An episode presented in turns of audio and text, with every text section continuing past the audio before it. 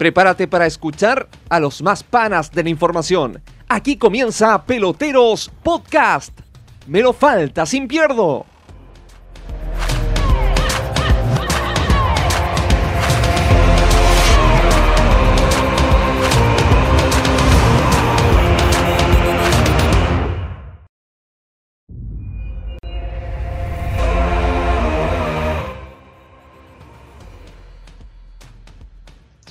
Tal? ¿Cómo les va? Muy buenos días, muy buenas tardes, muy buenas noches a la hora que nos estén viendo. Bienvenidos a este segundo capítulo ya contando el piloto de Pelotero Podcast. La gerencia de Peloteros TV nos permitió seguir manteniéndonos al aire con este podcast que ya lo pueden escuchar en todas las plataformas digitales y por supuesto vernos, nuestros hermosos rostros en YouTube, acá los copados del podcast. Bienvenidos, los saludo uno a uno. Primeramente nuestro querido editor periodístico Fabián Morales. ¿Cómo estás? Estamos muy bien. Mucho ánimo. ¿Me copiaste el polerón hoy día? Así que estamos, estamos, todos con tres líneas, menos, menos Juan Pablo. Pero estamos con todo el ánimo y la motivación de, hacer un buen programa y preparar el fin de semana que se nos viene potente. Así es, Pablo Canivilo, ¿cómo estás? Bien, aquí estamos con un poco de frío, pero no por la camiseta del Arsenal, pero. Ah, ok, ok. Bien. pero bien, bien. Sí, no, todo bien. Estamos tranquilos, menos mal y sanos. Listo para sacar la platita de la FP. Muy bien, sí, por supuesto. No menor, dato no menor. Juan Pablo Ríos, ¿cómo te va? Hola Álvaro, Fabián y Pablo, bueno, y a todos también quienes nos están escuchando y viendo en este preciso momento. Muy bien, ya con eh, algunas ligas más que terminadas, definidas, y por otro lado, por ejemplo, lo de la Serie A, que aún no se define, vamos a estar muy atentos y por supuesto algo que vamos a comentar en este programa. Así es, porque hay mucha información y partimos, bueno, con algo que nos interesa sobremanera, que hemos estado pendientes ya los últimos dos años, pero sobre todo esta temporada que fue de mucho éxito para el Leeds United, que bueno, como ya el fin de semana sin jugar por los resultados de West Brom y Brentford se terminó coronando como campeón, ascendiendo y coronándose como campeón del Championship sin jugar. Luego venció al Derby County por 3 a 1 en un partido que se toma como una revancha también porque el equipo dirigido por Philip Cocu había eliminado a los de Bielsa en, en los playoffs el año pasado con todo el tema del espionaje y, tal. Y bueno, terminó, remató el campeonato goleando a Charlton por cuatro goles a cero en un partido ya meramente anecdótico que para el equipo visitante sí significaba bastante porque se jugaban la, permanencia, cosa que obviamente no lograron al final porque terminaron cayendo por 0-4. Los goles fueron de Ben White, Stuart Dallas, Tyler Roberts y Jamie Shackleton para coronar una temporada de ensueño para el Leeds que ya empieza a pensar eh, en la Premier el próximo, la próxima temporada, muchachos, ¿qué tal? Aquello. No, en general fue. Yo la verdad estuve viendo Brentford, Barnsley, eh, partidazo. Ahí estuve con Juan Pablo imponiendo por, por toda la, todo lo que pasaba con este partidazo que definía tanto arriba como abajo en la tabla. Eh, no, Bielsa mm, se le vio sumamente feliz y podríamos decir que regaloneado por no, regaloneado, no sé, todos los jugadores abrazándolo.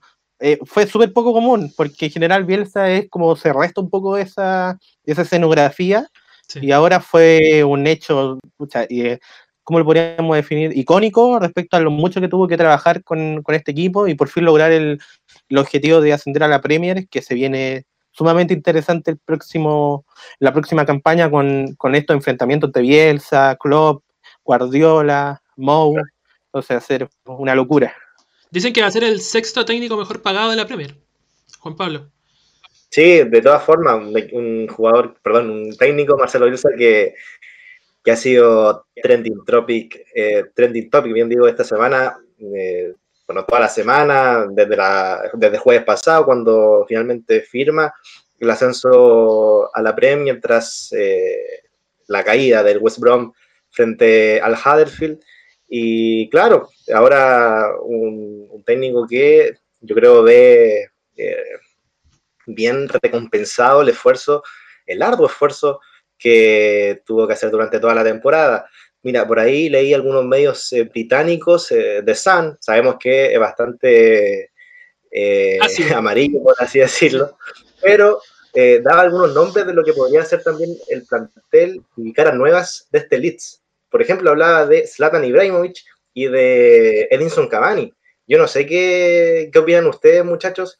mira, si tú me preguntas, lo de Slatan yo lo veo eh, un 10% probable. Yo creo que, que- que es muy poco probable porque es un jugador que ya viene a la baja, más allá de que hoy esté cierto jugando a gran nivel en el Milan, quizás comandando esta, este resurgir del, del elenco eh, rosonero, pero yo creo muy difícil que, que Zlatan llegue a la Premier. Y por el otro lado, lo de Edinson Cavani, quizás, yo creo que por ahí quizás eh, podría haber un cierto dejo de, de certeza en esos rumores que, por cierto, son rumores, ¿ah? estamos, estamos hablando de nada que, que sea cierto. Y otros nombres que, que nos suenan mucho a nosotros son los de Mauricio Isla y de Claudio Bravo, que también han sonado ahí en, en la isla.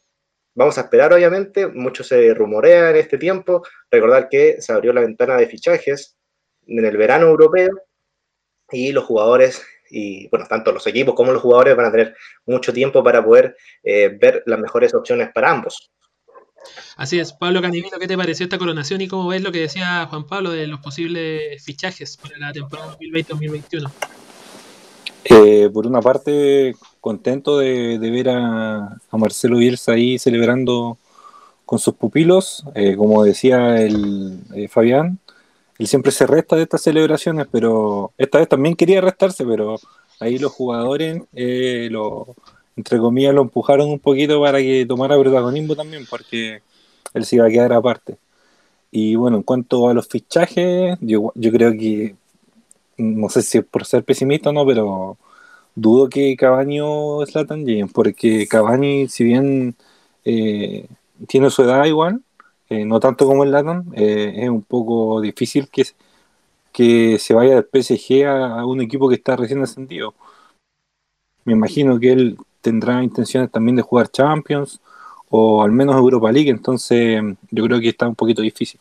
Y en cuanto a los chilenos, estuve viendo en la tarde que mm, eh, Mauricio Isla había dado de- eh, declaraciones sobre Boca a, a Olé, si es que no me falla la memoria, Sí, y lo había estado comparando con equipos grandes de, de Europa. No, no sé si se pegó ahí la, la chupa media o qué, pero eh, lo, lo igualó a- nivel de, de equipos como el Real Madrid, Juventus, etc. sí, Sí. bueno, veremos qué pasa finalmente con... Ah, dale, JP. No, no, que, que de todas formas, sea, esas son palabras para la galería, para que, bueno, para caer bien de partida y por otro lado, quién sabe, por ahí llega a buen puerto la negociación, si es que así se da, si es que hay una negociación primero, porque hay que recordar que a Mauricio Isla también lo quieren desde España, también por ahí sonó en entre el Betis, Manuel Pellegrini dicen desde la prensa española que lo tendría en sus planes, así que también hay que esperar eh, qué va a pasar con, tanto con Isla y con Bravo.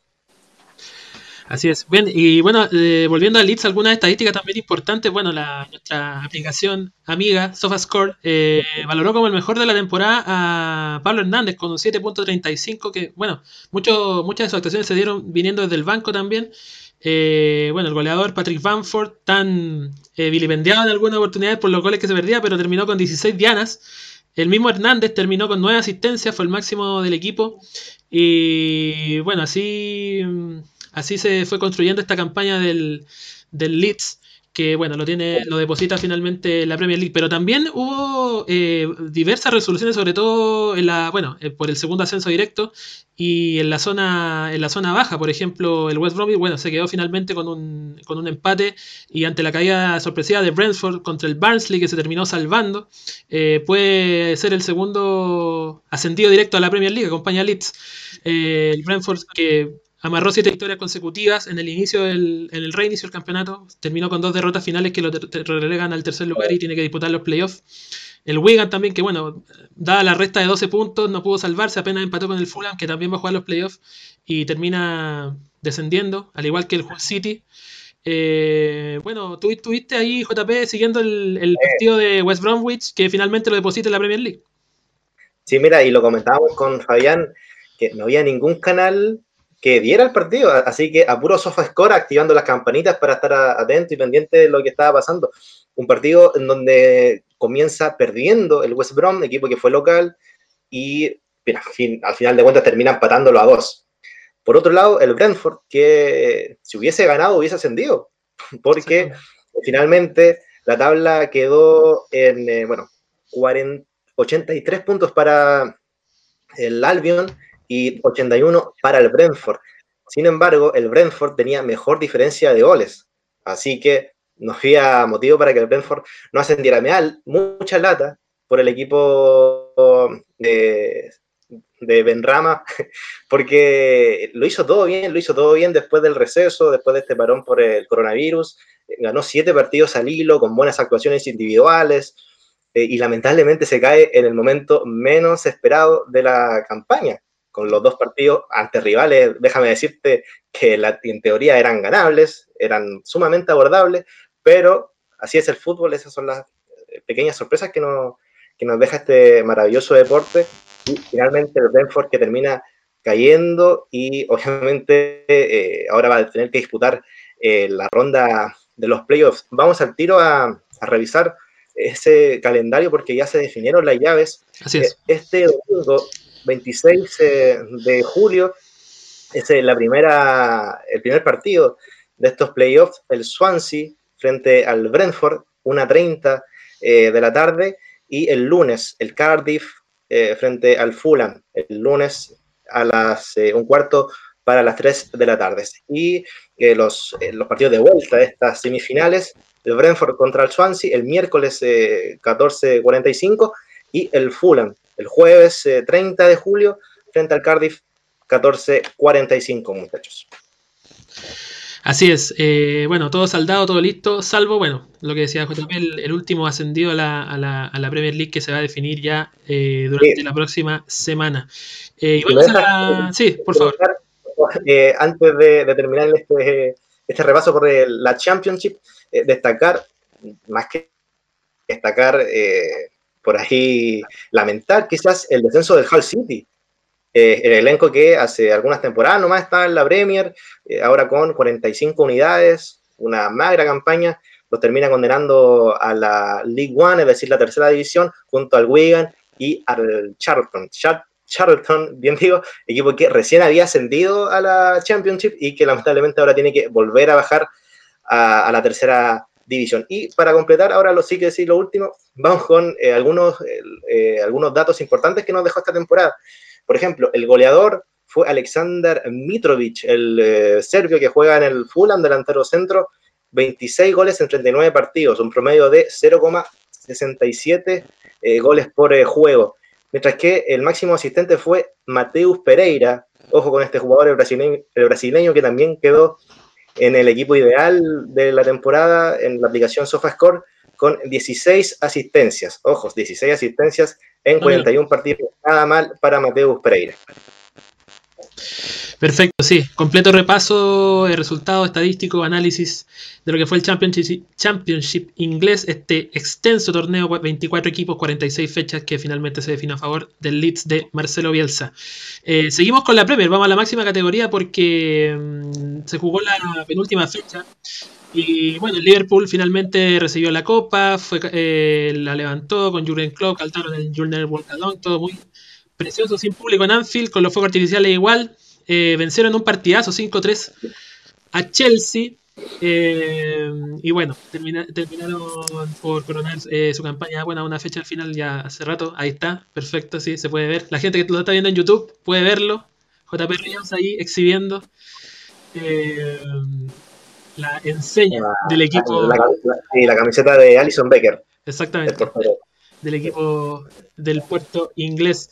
Eh, bueno, hablábamos del, del triunfo de Liverpool, también eh, partido importante, el, el- el Manchester que tiene ahí la chance de, de- jugar su partido directo ante el Leicester como visitante y asegurar un cupo en Champions League, eh, volver a la Champions después de un par de temporadas.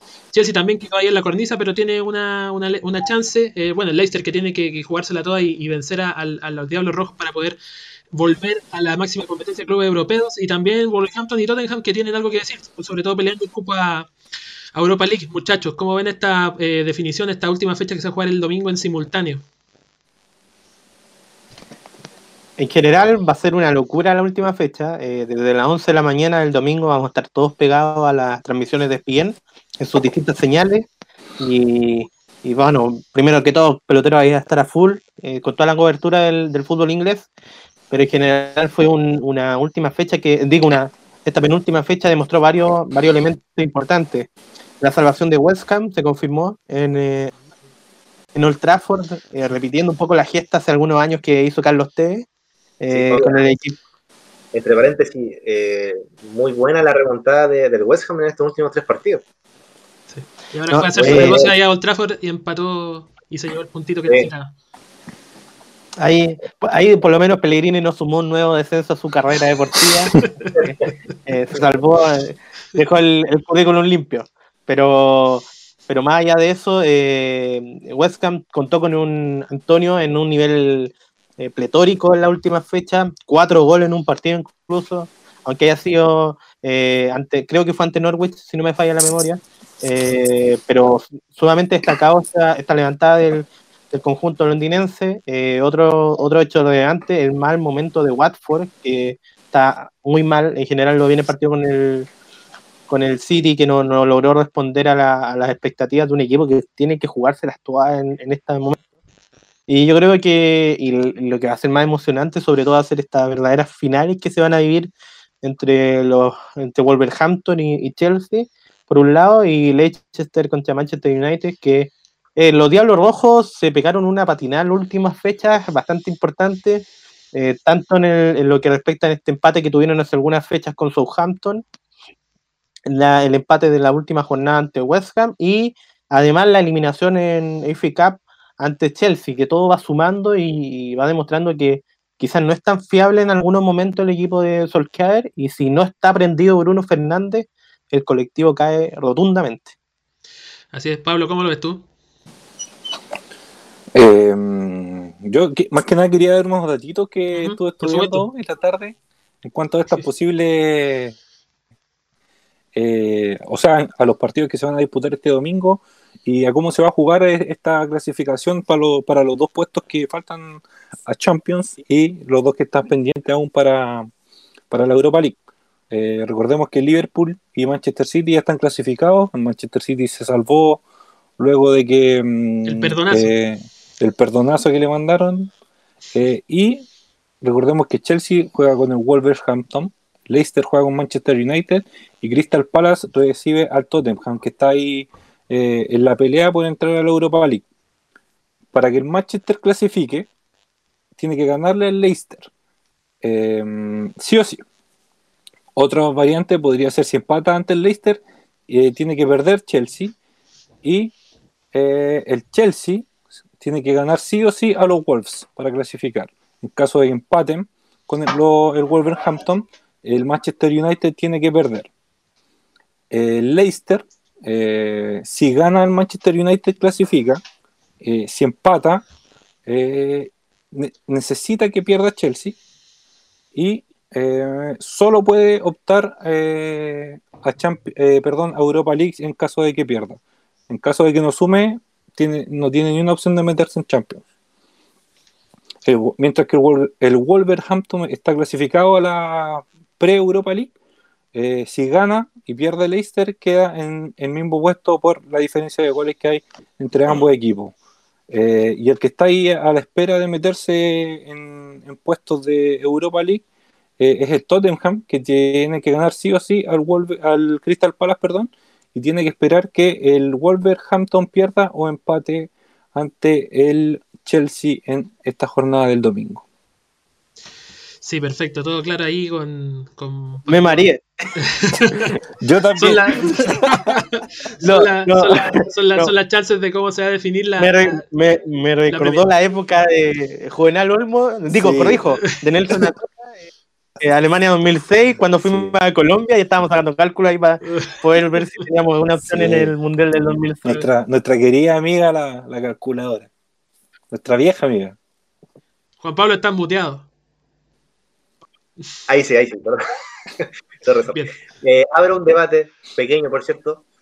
¿Quién creen eh, que, que va a ser el equipo que va a descender? ¿El segundo equipo que va a perder la categoría? ¿Watford o Aston Villa? Ojo que los dos tienen eh, partidos muy difíciles. El Watford, que tiene que visitar en el Emirates al Arsenal, y en tanto el Villa tiene que ir al Estadio Olímpico de Londres a disputar el partido frente al West Ham, que viene levantada. así es, al salvado West Ham. Ahí, bueno, duelos complicados. Arsenal también que, que quiere resarcirse un poco. Eh, es una lucha, es una lucha, es una lucha complicada. Bueno, eh, Aston Villa tiene la primera opción de salvarse, digamos. O, o bien eh, por, Claro. el tema, por el tema de la, de la, de la, de la diferencia, pero es, es, es difícil, muchachos. ¿Cómo, cómo, lo, cómo lo ven ese- esa definición por el descenso? Eh, yo creo que se da la, se da la del Watford. Yo creo que sí, porque hay que pensar que Aston Villa viene levantando dentro de todo. Eh, Trezeguet ahí ha, ha ido apareciendo, ha sido un buen elemento dentro de los de los villanos y, y Watford lo vi muy mal, la verdad. Así que eh, más que nada es esperar que... Y además Arsenal, eso sí, una cosa que le puede beneficiar a, a Watford es que Arsenal probablemente guarde jugadores en vista de la final de la FA Cup. Así que ahí podrían, si plantean un, un equipo mixto con varios suplentes, puede verse favorecido. Pero igual creo que va a descender. Así que... Qué camiseta más fea la de Watford, perdón. Bien, Yo le pregunto a Pablo, Pablo, ¿va a ser el Arsenal el verdugo el que condene a Watford este domingo?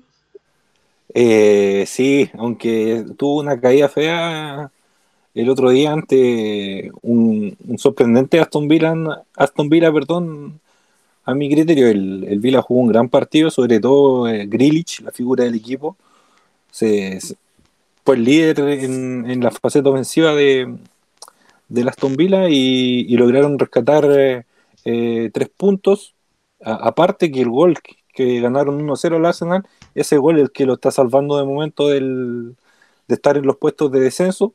Si bien está ahí en la- con las mismas unidades que el Watford, pero yo creo que, que baja el Watford también. Es lo más, lo más, lo más probable. Considerando, bueno, recordando que Norwich ya hace varias fechas está condenado y Barnemouth también sentenció su caída al Championship para la próxima temporada. Eh, JP, ¿quería rematar con algo?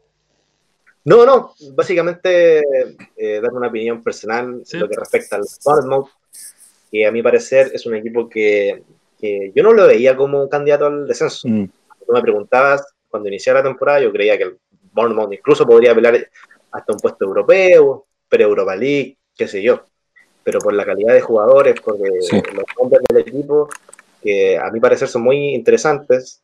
Por ejemplo, tiene a Jefferson Lerma, a este muchacho Callum Wilson, a Nathan Ake, seleccionados en sus países. Es decir, jugadores que, que de verdad tienen nivel y lamentablemente no anduvieron, no anduvieron y no anduvieron y eh, se fueron a la, a la Championship. Así Pero es. está, con- está condenado, está condenado Bournemouth o no puede haber Sí. un milagro por ahí. No, está, está pedido ya. Porque si gana, pierde. ¿Ah? El, el Bournemouth tiene 31 puntos, Claro. mientras que el Watford y Aston Villa tienen 34, que son los, los que están peleando, digamos, el tercer puesto. Ahora bien, si el Bournemouth gana y Aston Villa y Watford pierden también, los tres tendrían eh, 34. Ya, ahora habría que ver la diferencia de goles, pero ahí el Bournemouth está, está peor que los otros equipos. Sí, Tiene- totalmente desfavorecido. Menos- sí, sí, tiene menos 27.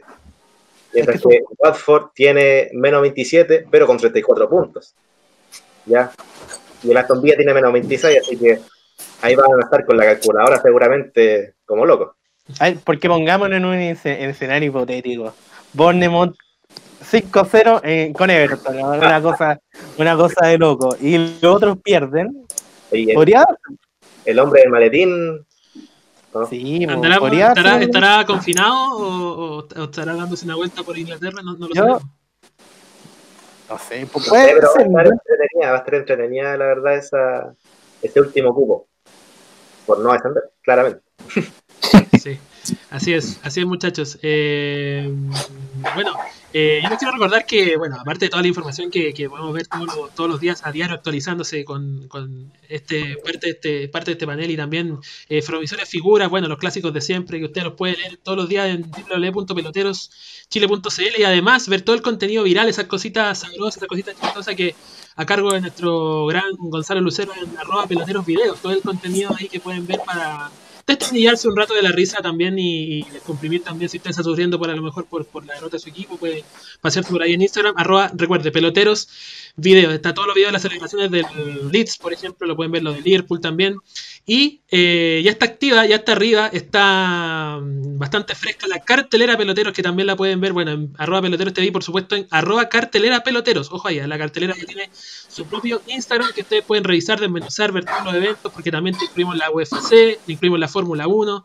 eh, bueno, y las distintas ligas que se van reanudando en, Latinoamérica. Y bueno, pronto también tendremos la vuelta de las Champions. Así que arroba cartelera peloteros para que estén atentos a todos. Hacemos una, un pequeño, un breve corte y seguimos desmenuzando temas aquí en Peloteros Podcast.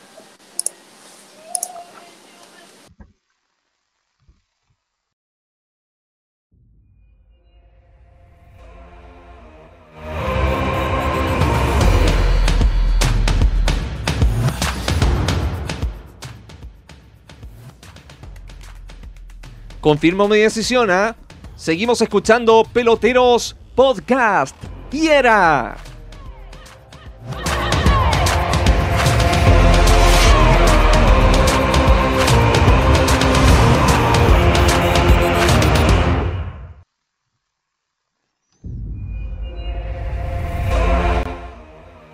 Bien, estamos de regreso, seguimos. Pelotero Podcast en el aire, lo puedes escuchar en todas tus plataformas, en la que tú prefieras. Estamos en Spotify, estamos en Apple Podcast, también estamos en Anchor y por supuesto nos puedes ver aquí en YouTube si nos estás ahora viendo nuestras caras aquí en estos hermosos cuadros desarrollados por también nuestro querido gráfico César de Droguet, al que mandamos que desarrolló toda esta imagen para que nosotros podamos salir de la mejor manera. Eh, vamos a un tema que está dando que hablar, un tema importante. Eh, un tema no menor que está pasando en el ascenso español. Eh, que bueno, por cierto, el tema del Deportivo de La Coruña, pero que también, que finalmente terminó sentenciando de momento, porque vamos a ver, pueden pasar otras cosas, su descenso a la segunda B del fútbol español, la tercera categoría, eh, en una cosa que es histórica, porque, bueno, el Depor, todos lo conocimos en los 90 y los 2000 como el Super D, porque ganó la liga, que peleó Champions, por ahí recuerdo una, remontada épica ante, el Milan en, la máxima competencia europea y hoy, eh, producto de bueno la rotación de técnicos, tuvo tres técnicos de la temporada, la los malos manejos dirigenciales, una serie de errores, una cadena de errores que lo terminaron condenando en Riazor al descenso a la tercera categoría y también con un hecho polémico, porque bueno, debía disputar su partido ante el Fuenlabrada por la última fecha y en los test eh, rápidos de COVID, al, a buena parte, o por lo menos entre 8 y 10 jugadores del Fuenlabrada, se dice que hasta 12 incluso, dieron positivo. Bueno, terminaron viajando igual. Se dice que la liga estaba en conocimiento de este tema, pero de todas formas eh, querían jugar el partido como de lugar. Se terminó suspendiendo, pero hay una polémica. En, en Chiringuito estaban como locos desmenuzando este tema. Eh, porque, bueno, ahí también enjuiciaban un poco al entrenador que ellos sabían quién era, el contacto cero, no sé, una serie de cosas. Eh, pero antes, muchachos, de, meternos de lleno en el tema Deport, para analizarlo también, eh, que está también en nuestra web, eh, vamos a escuchar un breve extracto del podcast 90 segundos de fútbol en la voz de Oscar Buch, que detalla un poco la situación del Deport. Vamos a escucharlo.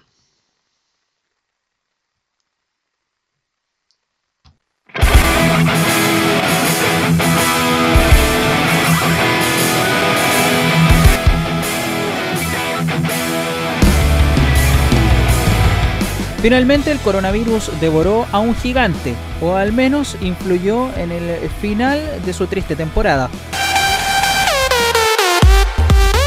El Deportivo La Coruña cayó a la segunda vez del fútbol español, la tercera división después de 39 años en el fútbol profesional. El Depor tuvo un año horrible y esperaba salvarse del descenso en la última fecha donde jugarían contra el Fuenlabrada de Madrid. ¿Qué pasó entonces? Los madrileños dieron positivo al test rápido de coronavirus y el duelo se suspendió, pero no pasó lo mismo con los otros equipos que luchaban por mantener la categoría. Los triunfos de Albacete y Lugo hicieron descender al otrora Super Depor, el que ganó la primera liga española de este siglo, dos Copas del Rey y tres Supercopas españolas. Songo, Manuel Pablo, Romero, Naivet, Mauro Silva, Macay, Chalmiña, Fran, Víctor Donati, Jokanovic. Es el 11 que el Deportivo de La Coruña puso en liza para ser campeón de liga. Si bien a esta altura todo parece perdido, los dirigentes del Deportivo La Coruña y también los políticos de la ciudad intentarán salvar al equipo por secretaría y así evitar el triste récord de ser el primer campeón de la Liga Española de Primera División en caer a la tercera categoría del fútbol hispano.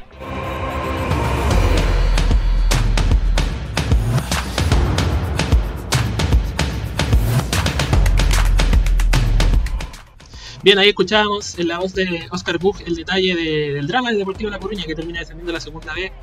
Va a ir a pelearlo en secretaría, pero vamos a ver qué es lo que pasa, Fabián. Eh, el análisis eh, de esta caída de un equipo histórico del fútbol español, que todos lo conocimos siendo grande.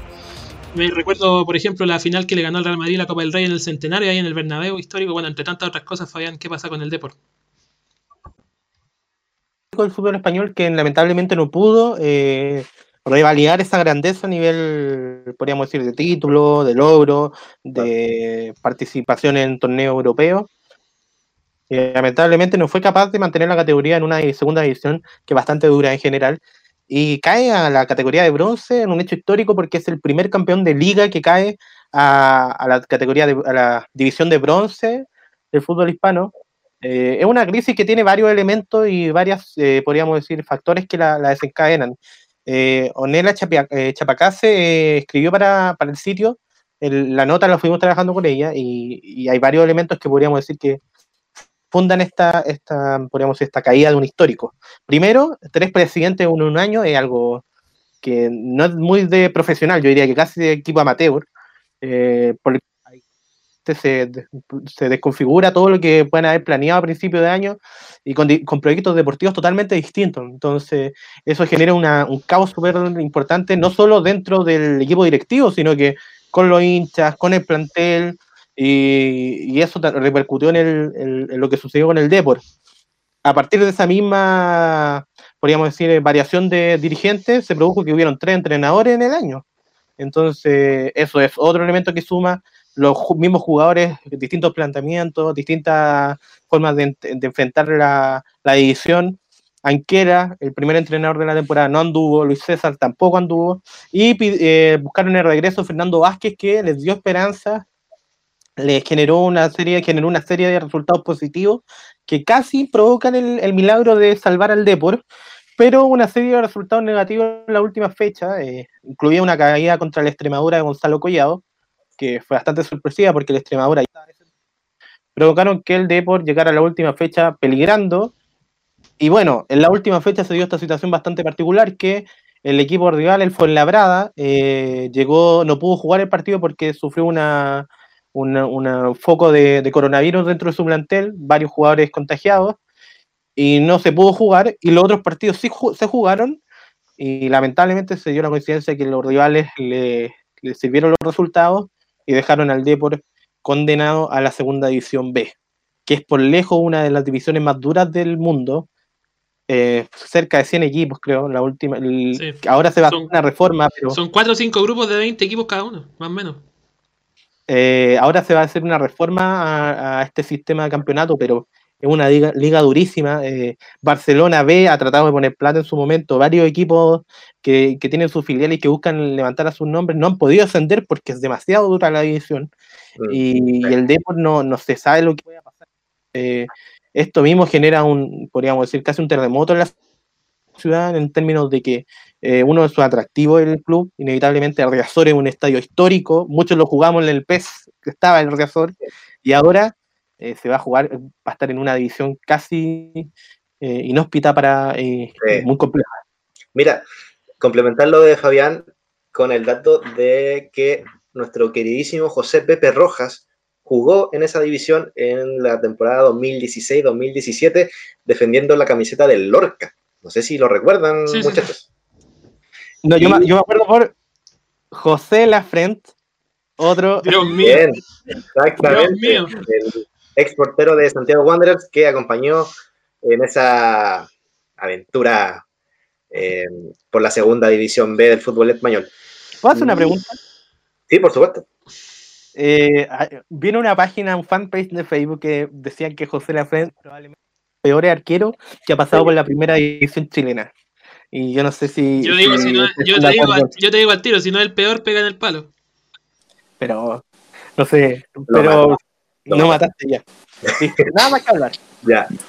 Eh, y también eh, quería decir que, que, claro, o sea, eh, pasó esto del escándalo del coronavirus con el Fuenlabrada, más de 13 casos, tengo entendido, en el club madrileño.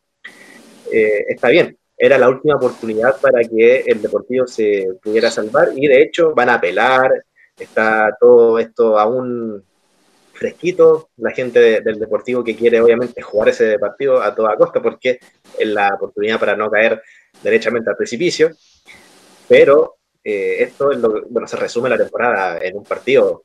Eh, este partido resume lo que ha sido la temporada del Deportivo, un equipo que, eh, bueno, es histórico, ya lo comentaba Fabián, ¿cierto?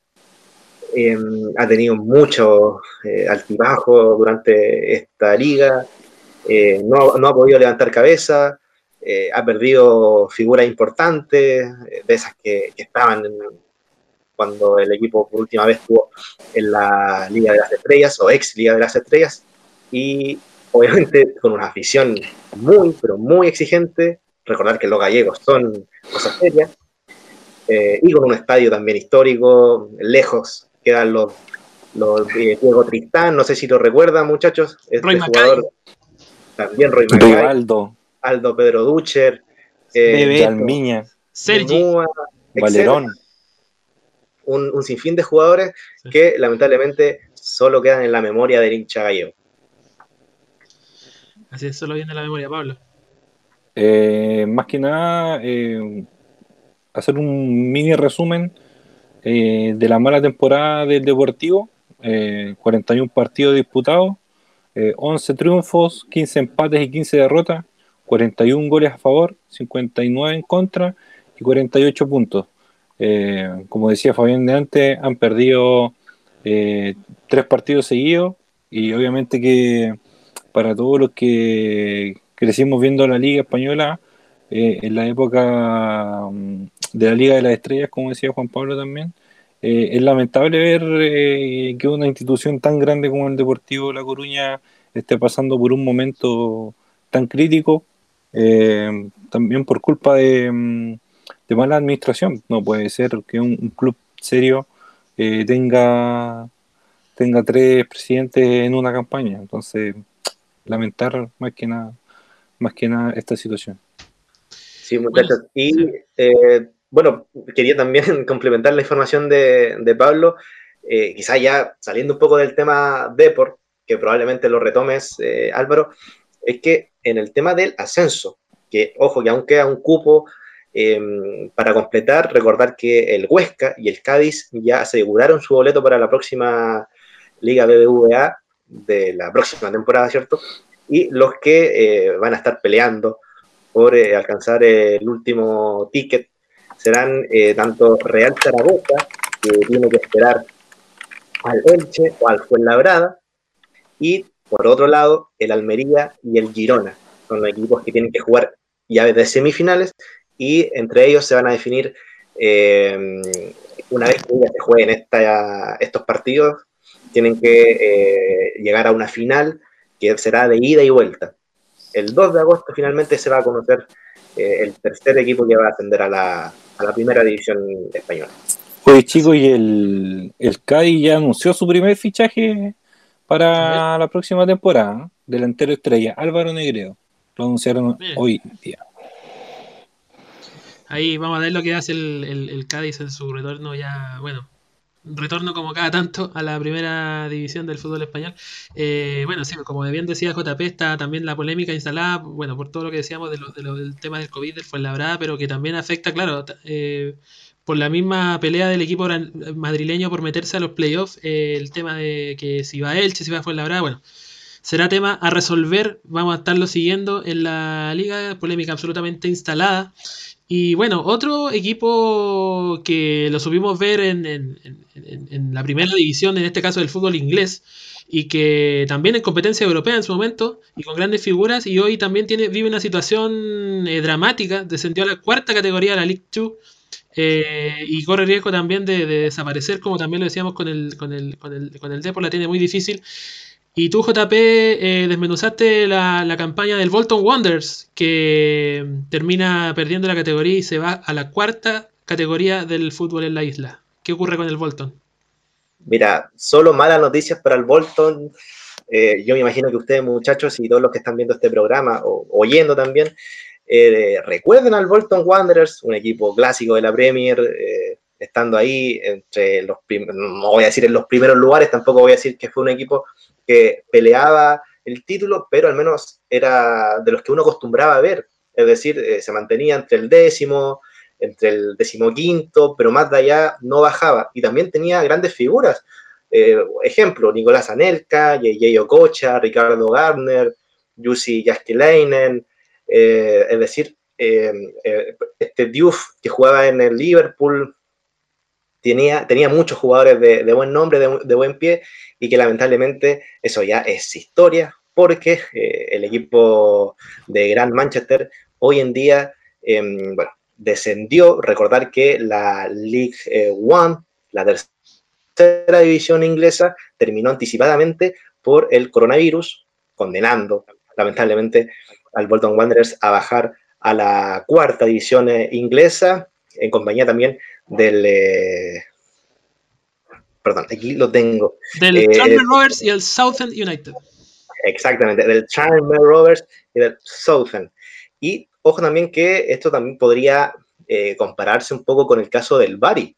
El Bari, el equipo que muchos usaban en el FIFA porque era de lo peor que había ahí, con media estrella, ¿cierto? Eh, para hacer una gran carrera y lamentablemente ahora ya no va a estar porque fue expulsado ya que tuvo demasiados problemas económicos, eh, va a tener que jugar en la décima división del país inglés. Pero no, no olvidemos eh, que estamos hablando del Bolton, este equipo que, como lo decía, va a tener que jugar en la cuarta división y, eh, bueno, desde, la, desde Inglaterra, la prensa inglesa, em, comentan que el, equipo ha tenido muchos problemas financieros. Eso ha sido lo principal, eh, por ejemplo, de, de no tener dinero para los equipamientos de los muchachos, de los jugadores para entrenar. Ah, eso ya te dice muchas cosas, te dice que, la, la, situación con el club no está bien y por ende no es eh, coincidencia que hayan bajado eh, a la cuarta división. Otra cosa, en la camiseta, uno recordaba que antes el estadio era el famoso Reebok Stadium, un estadio a mi parecer bastante bonito, que tenía una buena panorámica y ahora no tiene ni siquiera sponsor. Así que obviamente eh, los recursos eh, son más escasos con esta situación.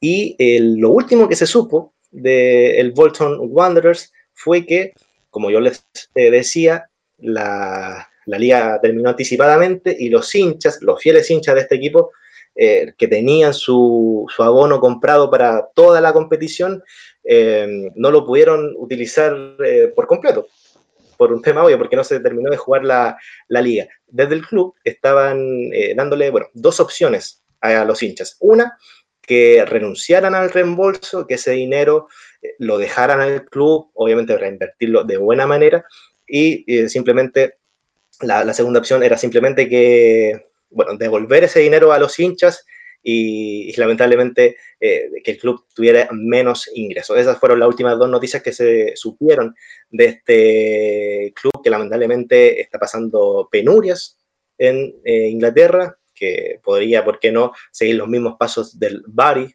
ya lo comentábamos.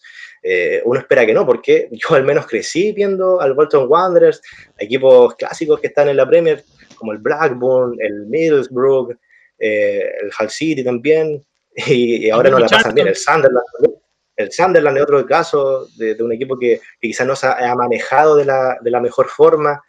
Eh, nada, lamentable lo que está pasando con el Bolton.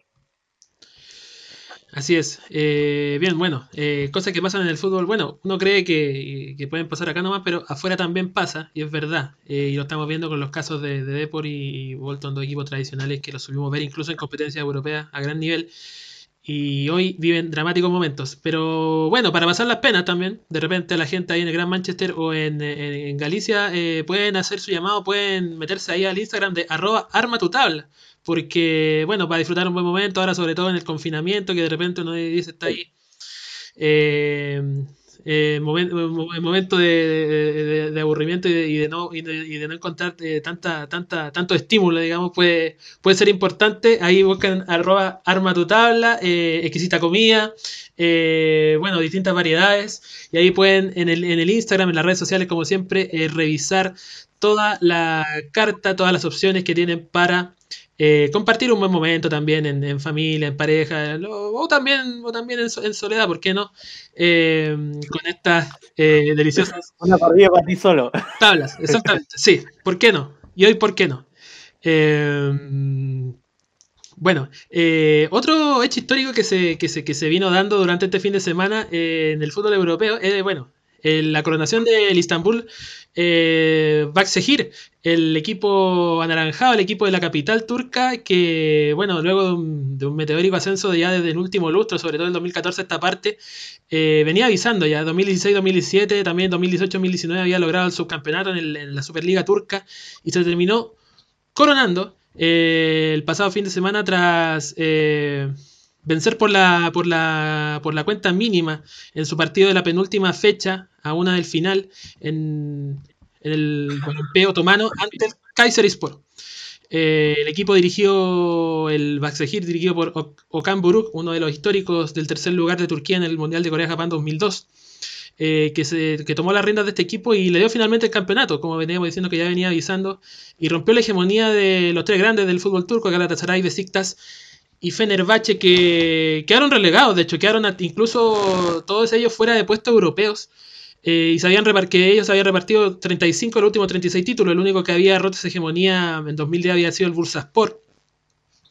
Eh, y ahí lo tenemos, al Baksehir, al Basak Sehir, eh, bueno, equipo también que, que- que- que- se, se indica que, tiene altos lazos con el gobierno de- de Erdogan, eh, que, aparentemente tendría que ver también con su meteórica aparición en el fútbol turco, eh, que finalmente le termina sacando 7 puntos de ventaja al, Trabzon- al Trabzonspor, eh, que perdió un partido realmente increíble, porque hasta el minuto 81 lo ganaba por 3 goles a 1 eh, ante, ante el ante el Konyaspor y termina cayendo por 3-4, lo que termina bueno coronando finalmente al Basak Sehir eh, con el título a una fecha del final y que también tiene muy buenas chances de, pasar a cuartos de final de la Europa League, donde está disputando la llave ante el Copenhague. Así que, bueno, veremos este equipo que, que tiene mucho, muchas figuras jóvenes, eh, pero también tiene nombres ilustres, como el de Gael Clichy, bueno, que dio la asistencia para el gol en el partido que, lo- que le, que le dio el título. También Martin Skertel, el eslovaco, ex Liverpool, eh, Demba Ba, el suizo Go- Gökhan Inler, eh, Robinho, que también jugó los últimos minutos ahí en el Basaksehir Arena el pasado domingo. Y me gustaría saber, muchachos, cómo ven esta coronación, esta, esta dinastía que ya se rompe definitivamente y también la, la crisis por ahí de, de- de- de los equipos grandes, sobre todo el Galatasaray que ha venido en franca, franco declive en los últimos años en el fútbol turco. Eh, en general fue, yo creo que es súper evidente que en los últimos años no- los grandes de Turquía no, no han podido responder a la, a la masa social que mueven. Eh, como podemos ver en la tabla, séptimo Fenerbahce, quinto el Galatasaray fuera de Europa eh, por, eh, por la tabla. Mira, Y- corrijo, Besiktas fue el único que logró cupo a, a Europa League, que remató cuarto. ¿Y la Copa de Turquía? ¿Quién? Por la Copa de Turquía habría que ver. Hay quien, Sí. quien clasifica. Pero en general eh, es súper eh, evidente el hecho de que no, no han podido responder a las expectativas. Bueno, una de las razones yo creo que porque Mauricio Isla también abandona el fútbol turco es porque no, no ha podido encontrar esta, este éxito deportivo. Mira, mira, Y- fíjate, fíjate, Fabián, disculpa que te interrumpa. La final de la Copa de Turquía se juega el día 29 de julio. La disputan el Trabzonspor y el Alanyaspor. Imagínate, tampoco están ahí los grandes. Un poco. Ojo, el equipo de Junior. Así es. El cual ha sido bastante, eh, quien ha- incluso lo, le dieron una ceremonia por la gran cantidad de partidos disputados en el, en el club. Es verdad. Así que ha sido bastante destacado. Pero volviendo al tema del Istanbul, claro, el equipo de Erdogan, como es catalogado, Estaban Eh, de la Erdogan.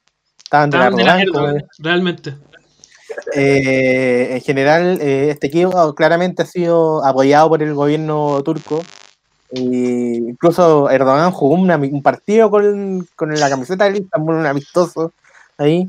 Y incluso tengo entendido hasta que retiraron la camiseta. Entonces, eh, una, una locura si uno lo ve desde una perspectiva afuera. Por, lo, normal es que se quite la camiseta por un jugador histórico, por un, por un dirigente, quizás que tiene algún número significativo, pero pero por un presidente en- no es muy común, podríamos decirlo.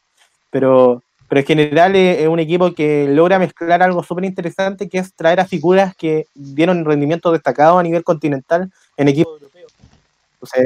Ahí mostraban eh, Robinho, que tiene, bueno, Robinho para nosotros es casi como un Messi, para los chilenos, así que nosotros no- lo miramos ahí con escondido. Pero en general un equipo que supo mezclar súper bien la experiencia y con elementos jóvenes que también sirven para la selección de Turquía. Eh, pero yo creo que este proyecto puede dar la sorpresa en Europa League, es un equipo súper bien armado y, eh, y en un torneo, sobre todo si consideramos que es un torneo corto de que se va a jugar formato mundialito, el, la Europa League perfectamente puede meterse hasta en una final. Así que yo le, seguiría ahí los ojitos de, de este torneo. Además, porque si miramos lo- los rivales que podría llegar a tener, eh, también se abre el, el paraguas, podríamos decir. Así es, JP.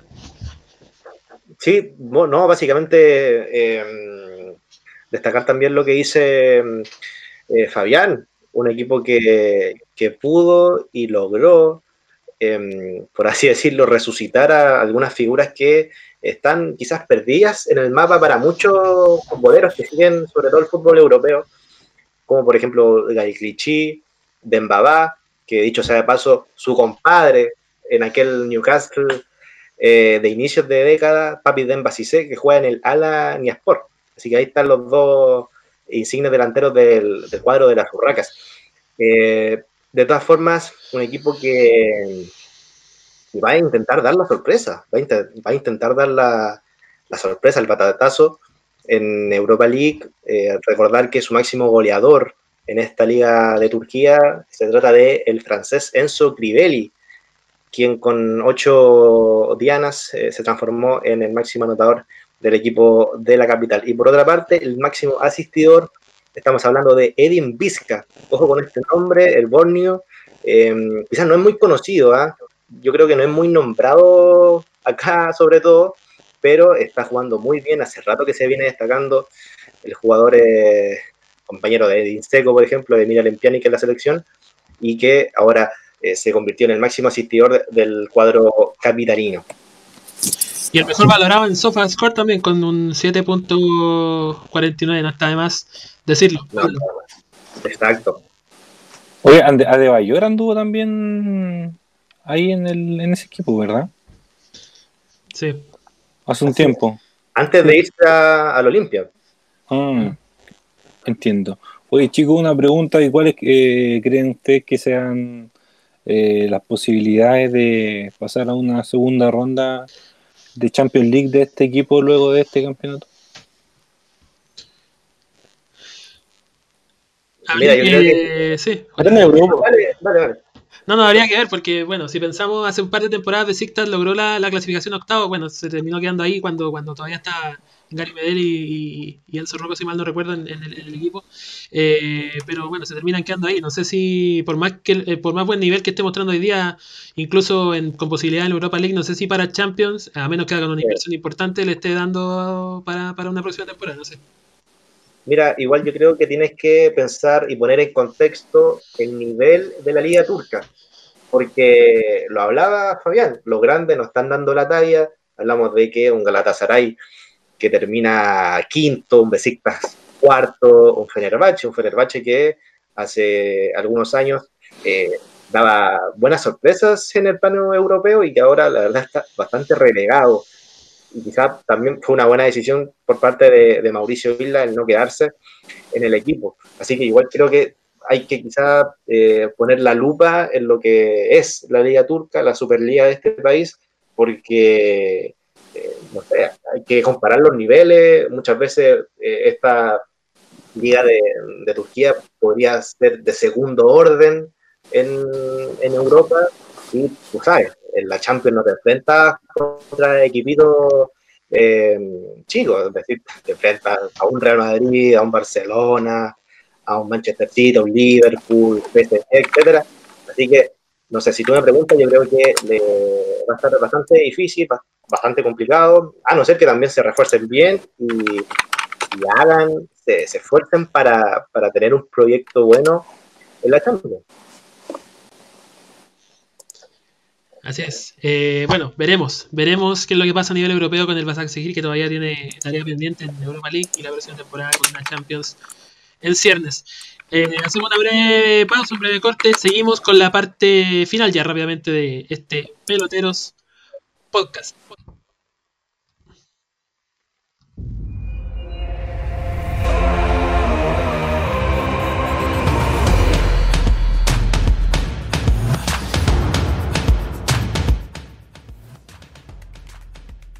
Hoy se Haaland o Kevin De Bruyne.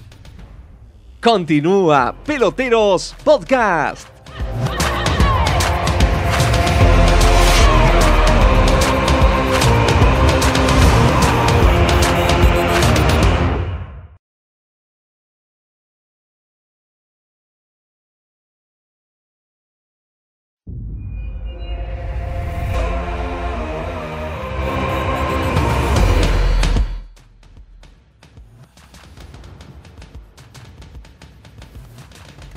Bien, seguimos. Peloteros Podcast sigue en el aire, lo vemos ahí convenientemente abrigado ya Juan Pablo Ríos. Se hace tarde eh, durante la grabación de este programa, que ustedes, ustedes pueden ver, bueno, a la hora que quieran, escuchar a la hora que quieran en, la, en vuestra plataforma favorita. Eh, recordar que, bueno, todos estamos verdes por, por, por mover las piernas, digamos, durante, durante esta pandemia y una buena opción. ¿Qué tipo de verde? Aclarar. El que usted se le puede aclarar. El que usted se le pueda ocurrir, amigo Fabián, pero el verde que va a brillar post pandemia, el de arroba canchas Asturias, que es el lugar al que seguramente mm, todos vamos a ir a disputar más de alguna pichanga cuando, cuando se pueda, cuando las medidas de seguridad y salubridad, por sobre todo, lo permitan. Eh, el lugar indicado, canchas Asturias, así que no lo olviden. El dato ahí lo pueden seguir en su Instagram también, redes sociales siempre muy activas, arroba canchas Asturias, no olvidar, post pandemia, las mejores pichangas las vamos a vivir ahí con, con el equipo pelotero, sí, ¿por qué no? ¿Por qué no decirlo? Eh, y bueno, Fabián, un tema importante es eh, los cuestionamientos a los técnicos, a dos técnicos importantes del fútbol italiano. Hablamos de Antonio Conte, técnico del Inter, que no pasó el empate ante Fiorentina, ante la Fiorentina de Eric Pulgar.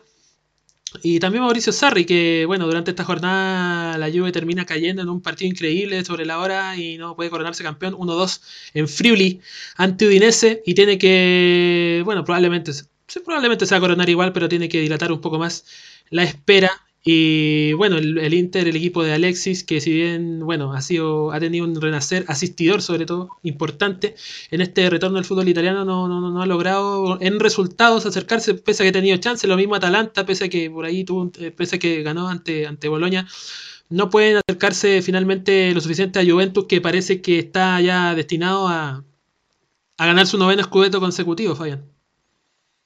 En general, eh, ver el, el Inter en los últimos partido de una mezcla de sensaciones. Bastante la mayoría parte del tiempo, yo diría. La mayor parte del tiempo uno, uno no entiende lo, lo, que busca Antonio Conte. Yo creo que, el, ver, si bien él tiene una amplia experiencia por su paso por Juventus, eh, por otros clubes, eh, la rigidez táctica de, del entrenador italiano hace que uno piense que no es la respuesta, no es el, el entrenador que necesita este Inter. Eh, en el partido contra Fiorentina, hay que, yo creo que lo separarían dos puntos claves. El primer tiempo, Inter debió irse ganando, al menos por un gol, hasta dos. Pero eh, el arquero visitante, eh, Pietro Terracchiano, eh, jugó el partido de su día y cuando no pudo responder él, el travesaño lo, lo salvó. A la, de los ataques de Alexi y Lukaku, quienes estuvieron en punta. Y en el segundo tiempo Inter ya estaba cansado, se notaba el desgaste físico, pero cuando debió tirar toda la gana a la parrilla, considerando que era la última quizás chance por el campeonato, decide sacar Alex Y si bien envía a otro delantero, no se ve en ningún momento. Eh, eh, mantuvo a, a Eriksen en cancha, eh, que si bien jugó mejor que eh, su- la mayoría de sus presentaciones en el, en el calcio, no logra todavía ser ese elemento desequilibrante que vimos en Inglaterra. Y bueno, este Inter ya mira de lejos la, Copa, solamente una catástrofe, podría darle quizá alguna mínima chance, pero ya parece todo bastante difícil. Respecto a el entrenador de Juventus, otro que ha sido ampliamente cuestionado, a pesar de que el equipo lo tiene líder y, va a ser campeón seguramente, eh, genera muchas dudas en vista de la Champions League, de que no se ve con la solidez que se pueden apreciar otro elenco europeo, no sé, el Real Madrid, puede ser el Manchester City o el Bayern Múnich. eh, no se ve en ese nivel la Juventus ahora. Eh, claro, tiene a Cristiano Ronaldo, tiene una Pablo Dybala inspirado, eh, tiene una defensa que, que tiene experiencia a nivel continental, pero muchas dudas. Yo creo que es el debate. Si ver, les pregunto a ustedes, si ven a esta Juventus primero candidata de la Champions, o si se va cortada después de jugar con el Lyon, que seguramente va a vencer, porque el Lyon, a diferencia de la Juventus, no ha jugado nada. Y la otra pregunta es, ¿qué hacemos con este Inter? Eh, se tiene que ir Conte, eh, le mandamos un, ahí un mensaje directo a la directiva Nero Azurra para que le dé el, el sobre azul y la PLR al, a Conte Tumare, como le pusimos. Sí.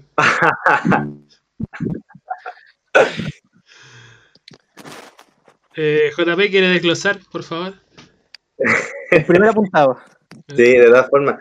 Mira, primero, respecto a lo del Inter, eh, no te voy a mentir, no pude ver todo el partido.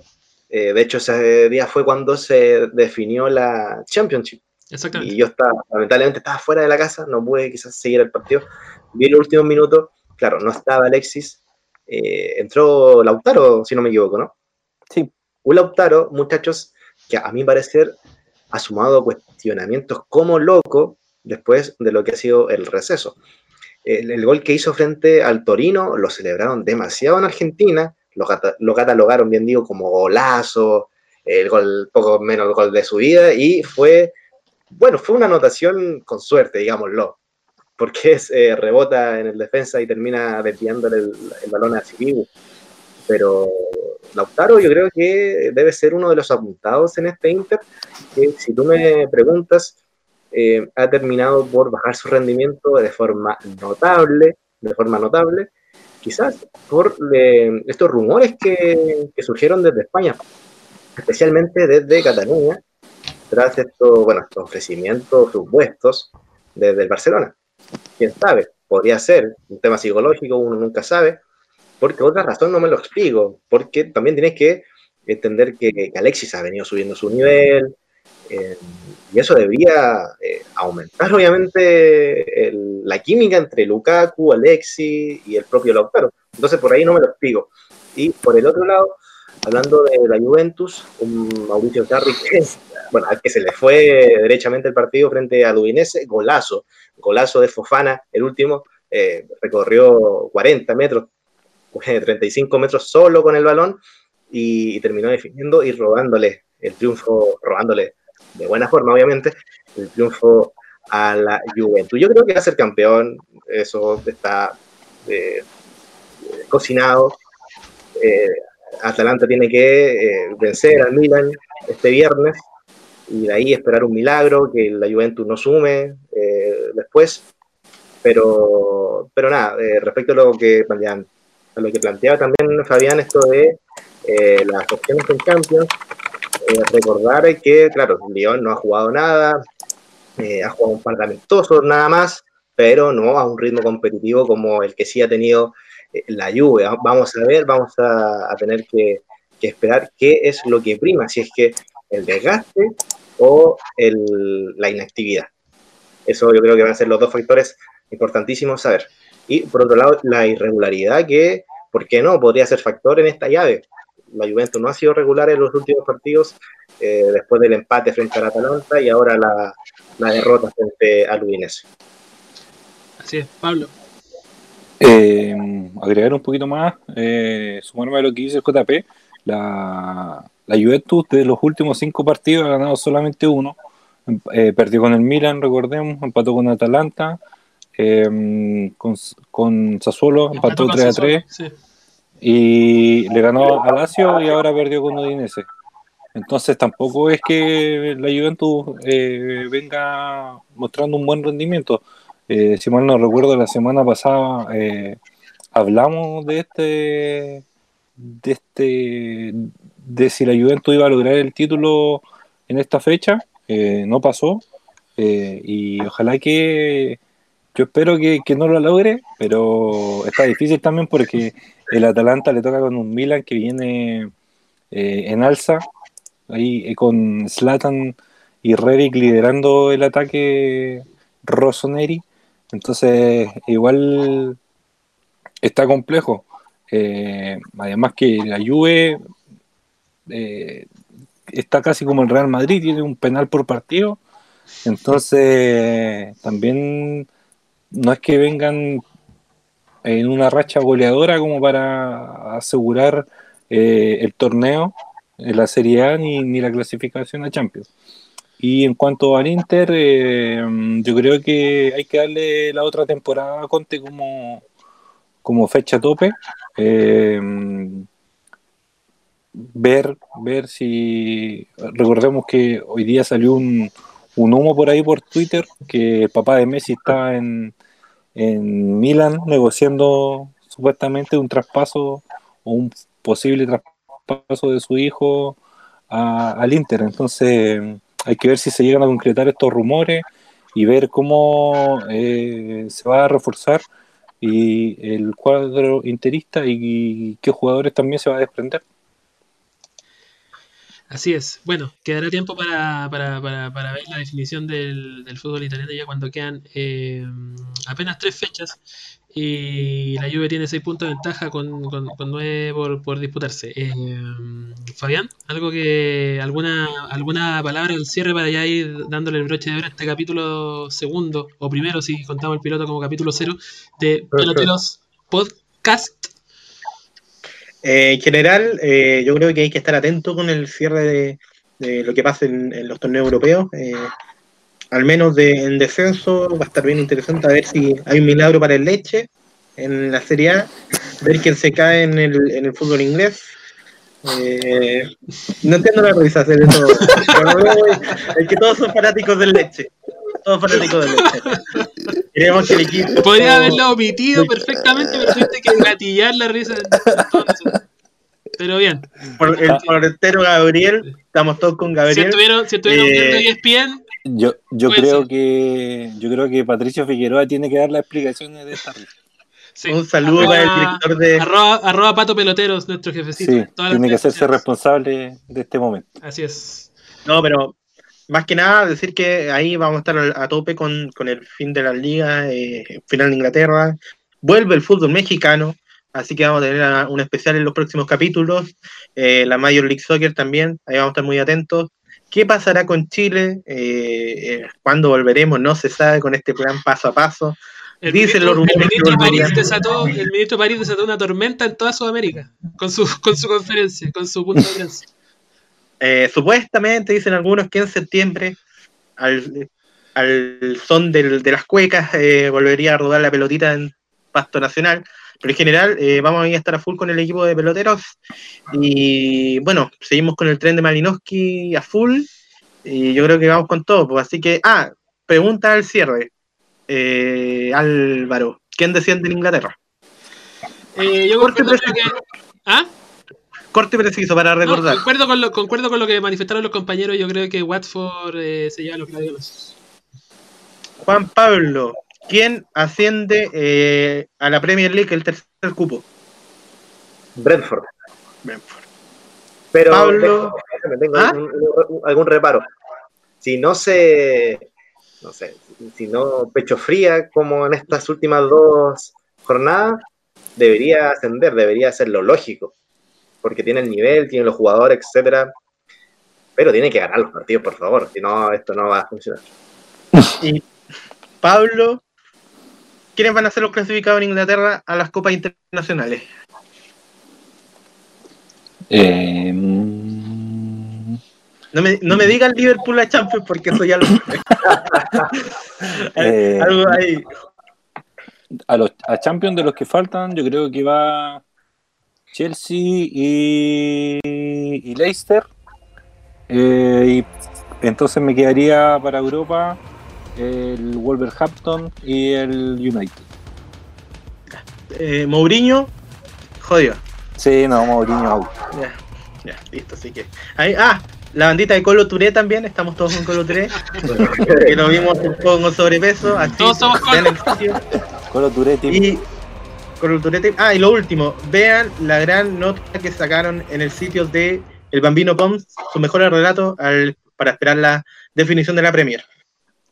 Así es que ya lo podemos escuchar de vuelta relatando la Premier en ESPN, cosa rara, pero bueno, que se da eh, y la podemos ver por todas las señales. Pero placentera. Pero sí, por supuesto, por supuesto que sí, por supuesto que sí. Concuerdo contigo, Pablo Canivino, le agradezco eh, haber estado en este nuevo capítulo de Peloteros Podcast. Más pronto que tarde nos vamos a volver a encontrar en todas las plataformas. Recuerda Spotify, Anchor, Apple Podcast. Nos pueden ver también en YouTube cuantas veces quieran. No sé si se lo querrán repetir más de una vez, ver estas caras, pero bueno. Es lo que hay, es lo que tenemos, chicos. Esto fue Peloteros Podcast. Eh, recuerden, arroba peloteros videos, todo el contenido viral ahí eh, a cargo de Gonzalo Lucero y arroba cartelera peloteros también con todos los detalles y eh, los partidos, los eventos que durante el fin de semana y también durante toda la semana eh, pueden ver en los distintos canales deportivos. Todo completo a cargo de Rob Sangüesa y de la gráfica de César Droguet, que también nos viste con esta, perdón, con esta gráfica acá Tranquilo, no te emociones. en nuestro podcast. Eh, recuerde que nos pueden Vayan a ver en YouTube a ver esa imagen. Sí, recuerden que nos pueden ver en todas las redes sociales, seguir arroba peloteros league en, en Twitter, arroba peloteros TV en Instagram, peloteros TV en Facebook, www.peloteroschile.cl y arroba pato peloteros para pedir explicaciones sobre la situación del leche en el fútbol italiano. Nos despedimos, gracias muchachos, nos despedimos, gracias por acompañarnos. Esto fue Peloteros Podcast. Hasta la próxima.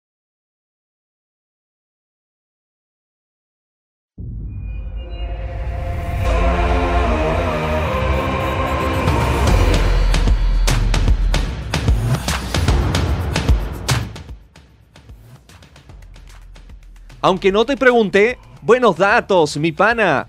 Esto fue Peloteros Podcast.